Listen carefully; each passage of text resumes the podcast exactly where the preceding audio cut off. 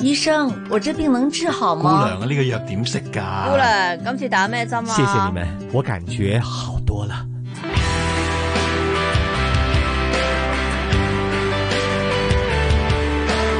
医护从新出发，主持杨紫金，嘉宾主持关志康。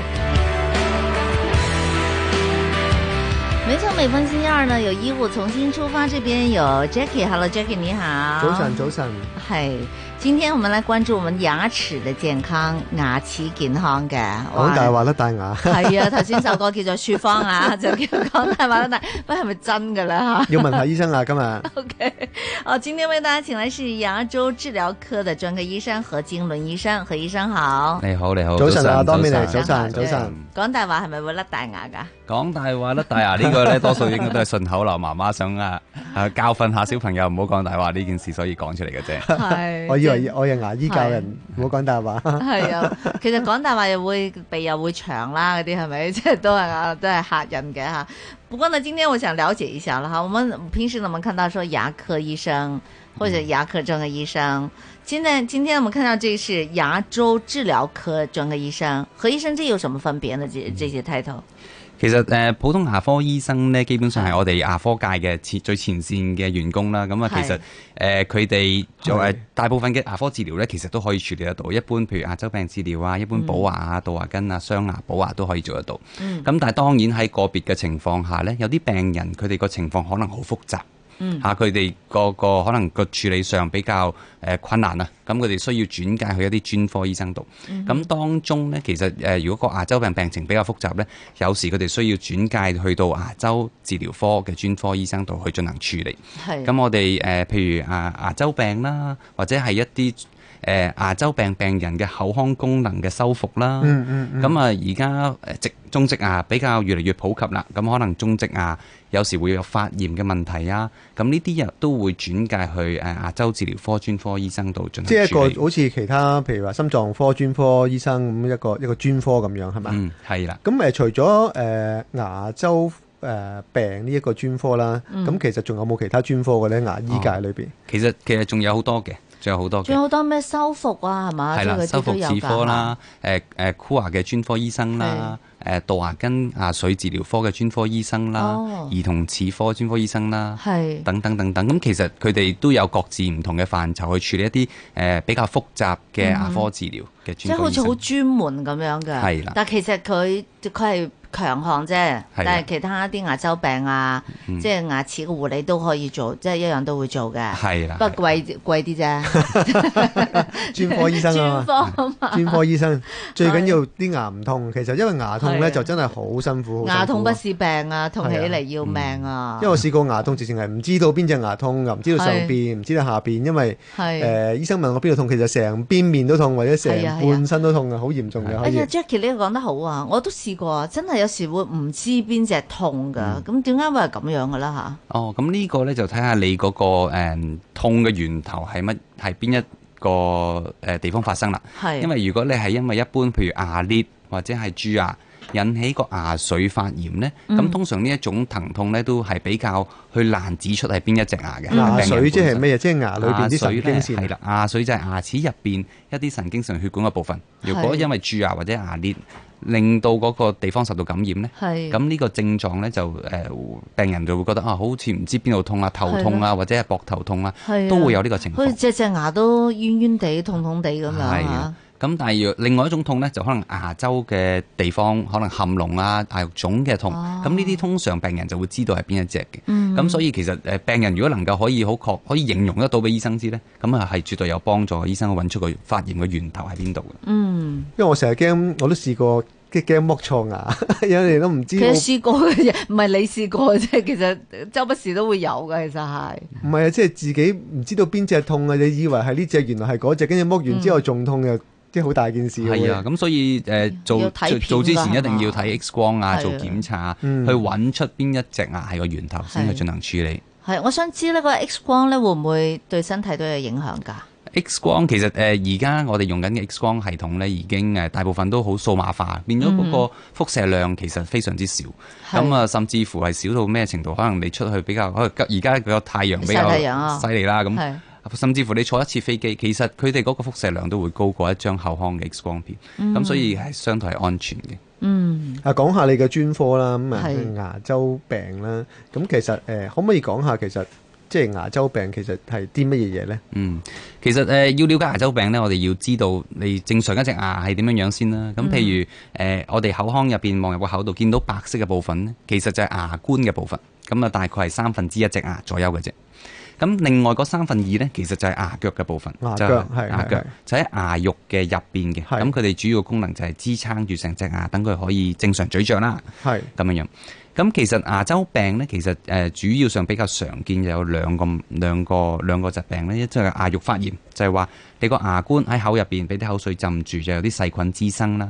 咁啲細菌咧就會沿住個牙肉邊啊滋生。咁如果刷得唔乾淨嘅時候，有啲牙牙菌膜變咗慢慢變咗惡性嘅細菌，佢就會令到嗰、個、呃、係牙肉發炎。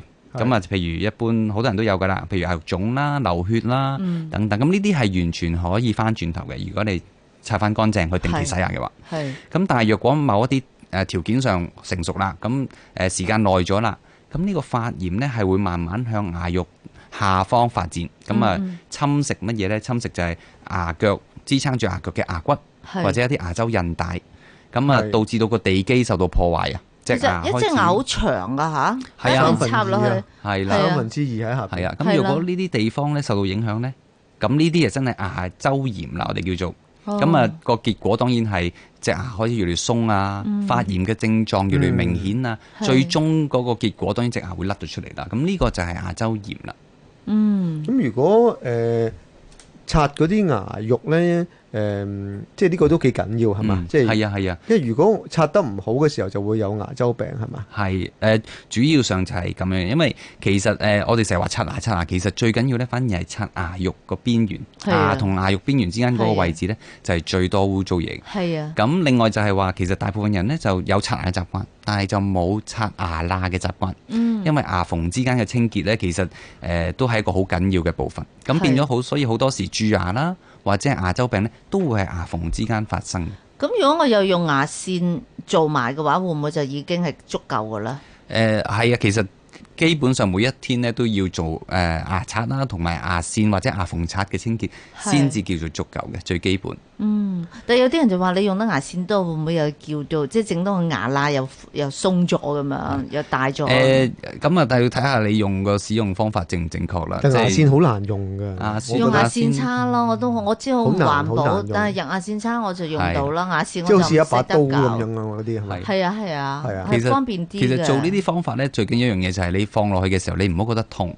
因為如果你覺得痛嘅話咧，即係話可能你技術上咧，每一次用咧都對個牙肉有少少創傷。咁呢嗯個係情況下就有機會越做越大啦個牙罅。嗯，咁但係一般我哋都會教翻病人啦，誒、可能用細嘅做牙線，或者開始個個空間適合呢，我哋會介紹用牙縫刷，因為嗯牙縫刷相對個技術個使用個技術呢簡單啲，係變咗可以病人可以更加有效咁做個牙罅清潔咯。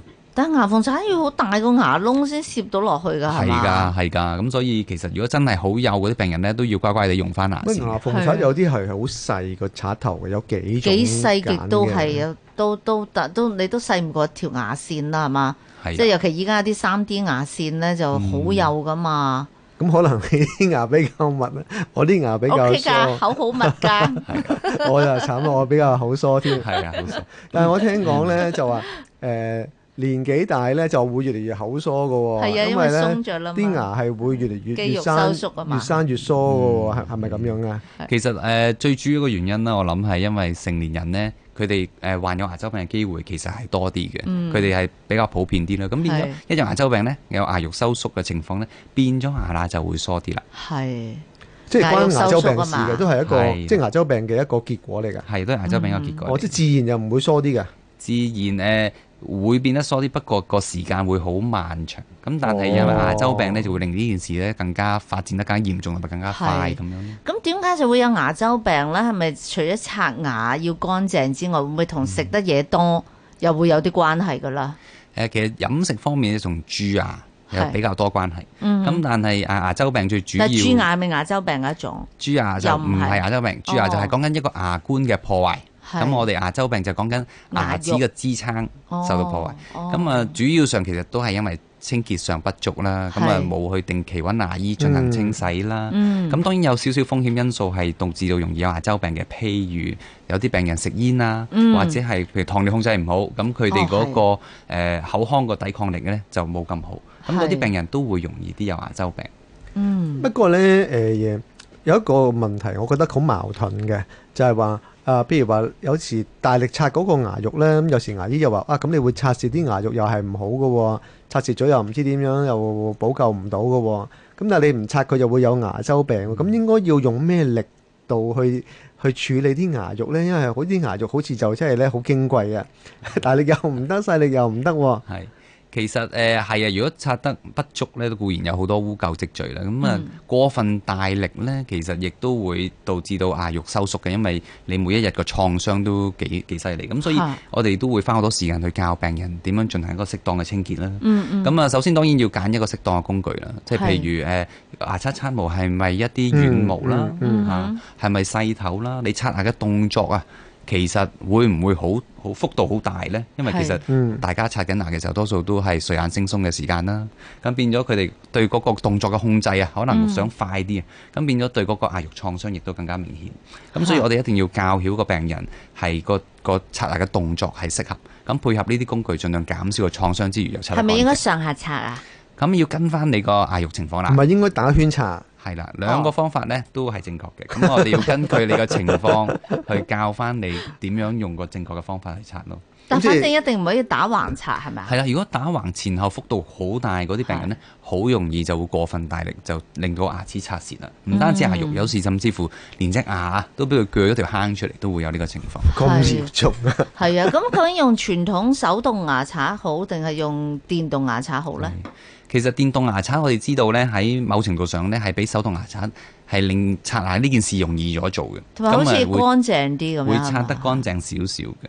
咁啊，要留意就係話嗰個有好多品牌啦，亦都係咁啊，譬如有啲係圓形嘅，佢會會轉動嗰只咧，嗯嗯其實嗯相對上係我哋會建議多啲。係咁但係亦都要睇翻你個人個情況啦。咁有時我哋都會建議某部分嘅病人呢，啊，你都係唔好用電動牙刷嗯啦，用翻手動牙刷啦，因為可能呢，佢哋誒啲牙齒刷刷蝕嘅嘅情況比較嚴重啲啦珐琅質啊，咁嗯係啊，或者係嗰個牙比較鬆動，唔係咁適合用電動牙刷，哦我哋都會建議翻用翻手動牙刷。誒，哎你講起一個問題咧，電動牙刷好多嘢想問下關於電動牙刷嘅。嚇你電動牙刷咧，佢其實佢係聲波震動啦，成日強調啦。嗯其實係點樣啫？係咪真㗎？因為其實佢震啫 嘛，點解要收咁貴成千幾兩千蚊一支㗎喎好貴啊！，係啊，其實誒，佢哋嗰個聲波震動呢，即係固然佢個動作本身可能會做低震震波出嚟啦。咁、但係最主要就係講緊佢哋嗰個誒震動嗰、個、個頻率啦，咁樣樣。嗯嗯咁、所以其實最終都係講緊一個誒、一個機械式，佢哋個刷毛係接觸到牙。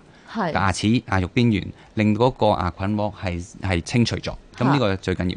咁啊，當然個費用誒、呃有有有貴有平啦。咁多數都係牽涉到佢哋本身嘅功能，譬如會唔會有一啲誒、呃、會話俾你聽，我哋嗰份大力啊，或者提示你刷咗幾耐啊。係有時間噶嘛，係啦可以咁啊可以所以有時令到間限個制噶嘛，係啊，但係幾多分鐘由又會由停由低啊幾十蚊咁啊嗯去到可能二千幾蚊都有喎。有爭好唔同遠喎牌子係咁啊唔同樣。牌子都同會有埋分越嚟係啦越嚟越多講究啊！其實需唔需要咁多講究嘅咧？其實即係嗯好好坦白啦，我以前有用電動牙刷，我依家 用翻手動牙刷， 因為點解 啊？